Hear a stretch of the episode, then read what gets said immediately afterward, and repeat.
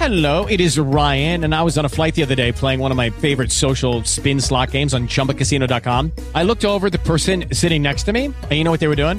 They were also playing Chumba Casino. Coincidence? I think not. Everybody's loving having fun with it. Chumba Casino is home to hundreds of casino style games that you can play for free anytime, anywhere, even at 30,000 feet. So sign up now at chumbacasino.com to claim your free welcome bonus. That's chumbacasino.com and live the Chumba life. No purchase necessary. VGW Group. Void were prohibited by law. See terms and conditions. 18 plus. Judy was boring. Hello. Then Judy discovered ChumbaCasino.com. It's my little escape. Now Judy's the life of the party. Oh, baby, Mama's bringing home the bacon. Whoa, take it easy, Judy. The Chumba life is for everybody. So go to ChumbaCasino.com and play over 100 casino-style games. Join today and play for free for your chance to redeem some serious prizes. ChumbaCasino.com. No purchase necessary. Void were prohibited by law. 18 plus terms and conditions apply. See website for details. Él le había hecho eso que para que aprendan a respetar los hombres. Siempre fue una madre entregada. Yo le decía asesino. Ella entró en paro y ella murió.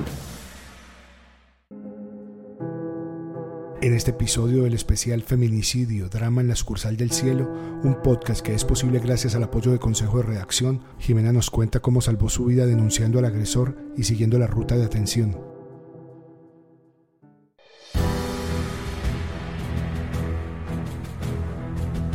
Después de 14 años de maltrato psicológico, verbal y físico, finalmente Jimena, como prefiere que la llamemos, y el padre de sus hijos estaban de acuerdo en algo. La de esa tarde sería la última agresión contra ella. Él porque la creyó muerta, ella porque iba a sobrevivir para finalmente abandonarlo y proteger a sus hijos. Mi vida realmente corría mucho peligro porque es que ya había intentado asesinarme, había intentado, sino que gracias a Dios pues la cosa pues no se habían dado. Entonces yo dije, ya no más. Ese día que el de los últimos hechos amenazó con mi hijo, entonces fue también como una señal de que ya no más. Y es que donde tomo la, des- la decisión de al ver haberme agredida y al ver de que también agredió directamente a mi hija a mi hijo de una forma que le dijo que lo iba a matar, eso me dio mucha fuerza y valentía. Yo le había pedido mucho a Dios que me diera fuerza porque yo sola yo no podía. Entonces, mm, tuve mucha fuerza, valentía y fue que tomé la decisión de, de- separarme de esa persona y de poderlo denunciar. Yo duré con esta persona 14 años. La violencia empezó psicológicamente, pero pues no tenía yo conocimiento, ¿sí? Uno dice, no, pues es, nor- es normal. Yo estaba muy joven, tenía 18 años cuando me junté con él. Entonces pues yo era una chica, entonces no sabía como esas, digamos, características de cuando sí estaba siendo víctima. Porque, ah, es que no te puedes vestir con chores, ah, solamente puedes bailar conmigo. Este, no, cuando yo dije, voy para mi familia, no, no puedes ir o, o, o yo te llevo. O digamos, si yo salía y me demoraba, pues era problema. Yo tenía que pedirle permiso. Entonces, pues yo, yo podía salir, pero tenía, esa salida tenía consecuencias. En palabras del abogado penalista Elmer Montaña, la violencia hacia las mujeres es un mal arraigado, naturalizado y aceptado socialmente durante años. El problema de fondo es un problema cultural, un problema que tiene que ver con la forma como se educa o que a, los, a, a los, a los niños y a las niñas de nuestro país se les sigue educando. Esta es una sociedad que sigue siendo profundamente machista y en las relaciones de pareja se nota eso, el sentido de pertenencia del uno al otro. Todo fue psicológico, pero pues yo no tenía ni idea de que estaba siendo víctima. Ya las agresiones físicas fueron dos años después, año y medio, a- de año y medio a dos años que ya fueron físicas. Más sin embargo, normal, o sea, lo normalicé de una manera que pues normal, pues él es mi, pareja, ¿sí? Me manipulaba para tener relaciones sexuales, o sea, no me obligaba, entonces yo creía que no era eh, violencia sexual, porque no me obligaba, pero sí me manipulaba. ¿Y cómo lo hacía? Ah, pues si no estamos, pues mañana pues no te doy la comida. Y era, realmente era así. Al día siguiente, pues estaba enojado, y como yo era la que necesitaba, yo dependía económicamente de él, pues yo tenía que buscar la manera de, de cómo de cómo persuadirlo para que pues pudiera, entonces pues tenía que acceder a su, a lo que, a su requerimiento. Jimena pudo ser la víctima mortal número 112 de feminicidio en la capital del Valle del Cauca de no haber reaccionado a tiempo y pedir ayuda a través de la ruta de atención. Llamé a mi hermana si me podía recibir en su casa. Este, entonces ella me dijo, sí, claro, yo estaba, esto, todo esto, todavía tengo secuelas en la articulación. Este, yo le dije a mi hermana, listo, yo salgo, pongo la denuncia y me voy contigo me dirigí a la fiscalía, me golpeó, me golpeó, yo me vi realmente muerta. Un mes antes yo le había puesto una denuncia en comisaría y yo le había dicho la próxima vez no voy a la comisaría, va a ser a, fiscalía. Sin embargo, en la, comisaría habían remitido ese caso a la fiscalía, pero eh, este el último hecho yo tomé la decisión, me dirigí directamente a la fiscalía. En mi caso, la ruta funcionó porque la fiscalía me recepcionó la denuncia y a partir de ahí se empezó el proceso de escrito de acusación. Lo que marca la diferencia entre la vida y la muerte, según Corina Rojas, asesora de la alcaldía de Cali, es que la mujer tome la decisión de activar las rutas de apoyo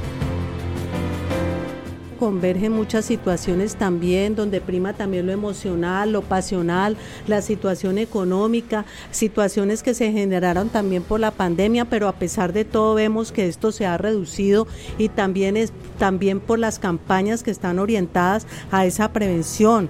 Por eso es tan importante la labor que están adelantando las comisarías de familia y las casas de justicia, donde hay grupos interdisciplinarios que están orientados a capacitar a las mujeres para que ellas tengan su comportamiento y sus mecanismos de defensa frente a estas situaciones y también las alertas que hay cuando una mujer se siente amenazada porque su excompañero piensa matarla o amenazarla, se activan rutas que tienen que ver con la Secretaría de Salud Pública Municipal, donde se les ofrece a las mujeres unos albergues, pero lo más importante es que la mujer cuando se vea en una situación de riesgo e inminente peligro debe denunciarlo y activar las rutas para que no sea víctima de un feminicidio. La fiscalía, al ver de que mi vida corría peligro, me direcciona a un hogar de acogida. Entonces yo me voy hasta allá y de hecho me sirvió mucho porque empecé como a ubicar mis ideas, ¿no? Porque yo salir de esa zona de confort, salí con la cabeza vuelta a nada porque no sabía qué iba a hacer. Entonces, eh, tuve muy, también muy pendiente de mi caso, yo estuve muy pendiente, seguí todo como el protocolo, estuve muy pendiente de mi caso y a los dos meses este señor eh, ya estaba con orden de captura. Jimena y 66 mujeres más encontraron en el 2021 un puerto seguro para resguardar la vida y la de sus hijos, como lo explica Fir Muñoz, subsecretaria de Equidad y Género de la Alcaldía de Cali. Cuando una mujer va a nuestro hogar de acogida, inicia un proceso de acompañamiento en su ruta de atención. Digamos que si la mujer ya está en riesgo, hay que vincular a las instituciones si ya, si ya no lo están. Y nosotros la acompañamos en todo este proceso de manera jurídica y de manera psicosocial. Pero también tenemos para ellas atención de fisioterapia de terapia ocupacional para todos los temas que tienen que ver con su empleo, si lo tiene, o su vinculación al ámbito de la economía porque va a ser necesario para ella salir de esta situación de violencia. Tenemos acompañamiento a sus hijos e hijas que vayan con ella al hogar, alguna adulta mayor que dependa económicamente de ella. Y mientras ella esté en el hogar de acogida, pues ofrecemos todo lo que ella necesita, necesita básicamente, alimentación, vestimenta y demás. Y cuando egresa del hogar hacemos un proceso de seguimiento. En el hogar de acogida eso es provisional, es temporal, ¿sí? Cuando ya las psicosociales miran de que hay una red de apoyo y en mi familia yo tuve una red de apoyo fundamental, ¿sí? Tuve mucho apoyo de mi familia. Entonces se determinan en que. Y yo también ya dije, no, yo quiero salir a, enfrentarme con la realidad. Yo tengo dos hijos, yo tengo que mirar a ver, bueno, ¿qué voy a hacer? Dejar atrás eso y listo. Tengo que empezar a ver por mis hijos, a ver por mí. Entonces, listo, yo ya salgo del hogar. Eh, se continúa con el proceso, sí, porque tenía, había que ir a valoración de riesgo, a todo esto. Entonces, pues sí, así se, se, eh, se hace seguimiento hasta que la fiscal me dice tiene orden de captura. Y yo sí, hagamos, o sea, estoy estoy firme con el proceso porque es mi vida y la vida de mis hijos. Y se cometió un delito, pues y hay que pagar por ese delito. Edna Ordóñez, subintendente de la policía, llama a las mujeres a no minimizar el riesgo ni desatender las señales, porque nunca se sabe en manos de quién ni en qué momento puede desencadenarse un hecho fatal. A las mujeres eh, les digo que de verdad no están solas, que hay muchas herramientas que ellas pueden utilizar para darles una ayuda efectiva y dejar esos lugares que le producen inseguridad o esos lugares de, temor dentro del hogar, eh, buscar redes de apoyo. Las redes de apoyo son muy importantes, sobre todo las familiares, eh, las sociales, y no, no les dé miedo de hablar sobre lo que les pasa de preguntar si tienen dudas, me está sucediendo esta situación, quiero saber si es violencia, quiero saber si me puedo estar en riesgo, porque no sabemos en qué momento una discusión puede terminar en un hecho fatal. Lo, más difícil es tomar la decisión. Entonces, una vez tomen la decisión, yo las invito a que puedan denunciar. La denuncia es el camino idóneo para poder llevar eh, acciones.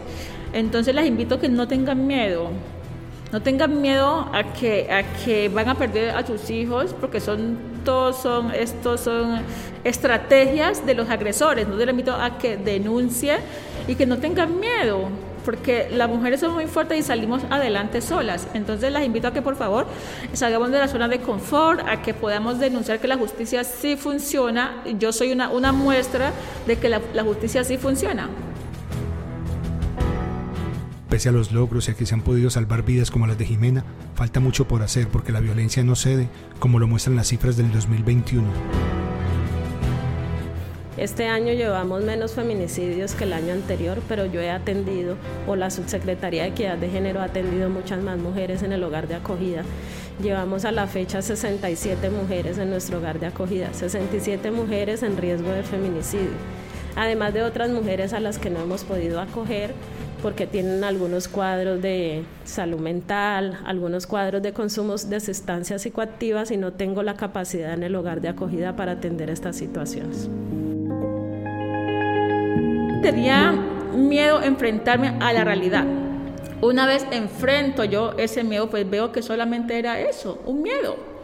Y que lo, lo, lo, supe superar. Entonces, hoy me veo y yo digo, uy, fue madre, o sea, si soy capaz, estoy manteniendo a mis hijos, los estoy criando yo sola porque no tengo el, el apoyo de esta persona. Entonces, miro esa otra y yo digo, soy la misma, pero en versión transformada.